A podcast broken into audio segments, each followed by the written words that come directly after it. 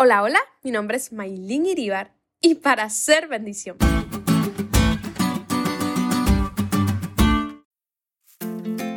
Todos hemos pasado por momentos difíciles y seguramente tú no eres la excepción, porque si me estás escuchando ahora mismo es porque vives en este mundo de pecado y has enfrentado dificultades y pruebas alguna vez en tu vida. Hace un tiempo les conté sobre mi experiencia en la escuela y en la orquesta, de cómo por decidir por Jesús tuve que hacer un lado oportunidades de estudios, conciertos, grabaciones y el puesto de primer violín de la Sinfónica. En un primer momento me chocó, obviamente, pero es que cuando llegan las pruebas a nuestras vidas conocemos realmente a Dios, aquel que es fiel, aquel que jamás abandona a aquellos que ponen su confianza en Él.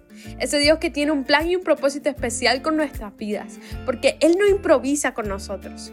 Con todo eso aprendí a rendirme por completo a Él, a rendir todos mis sueños y he visto su mano una y otra vez. Y exactamente un año después de esa experiencia con Dios, Él puso en mi corazón comenzar un canal de YouTube contándole a los jóvenes lo hermoso que es caminar con Dios y rendirlo todo a Jesús. Y al recibir los mensajes de tantas personas contándome cómo los videos habían bendecido sus vidas, me hizo pensar y darme cuenta que nuestra historia con Dios, con altos y bajos, esas pruebas, esos momentos que dejan heridas, son los que hablan de su gloria y Él los usa para bendición. En 2 Corintios 1.4, Pablo declara que la razón para recibir la compasión y el consuelo de Dios es para que podamos también nosotros consolar a los que están en cualquier tribulación, por medio de la consolación con que nosotros somos consolados por Dios. Por intermedio de nosotros Dios quiere atender a quienes están heridos. Esto significa que primero puede permitirnos experimentar el mismo tipo de heridas para que podamos ofrecer aliento, compasión y el consuelo de Dios, no desde la teoría, sino desde la experiencia. Este es un principio de la vida de Jesús.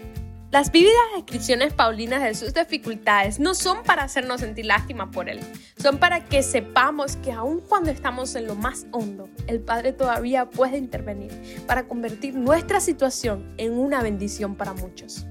Amigo, no sé por qué situación estés pasando ahora mismo, pero te prometo que sea lo que sea, Dios lo sabe y te ama mucho, demasiado. En este momento aférrate a su brazo de amor y entrégale todos tus problemas, eso que te preocupa, y lo verás haciendo milagros y transformándolo todo en una bendición para muchos. Prepárate para ver a Dios haciendo historia contigo.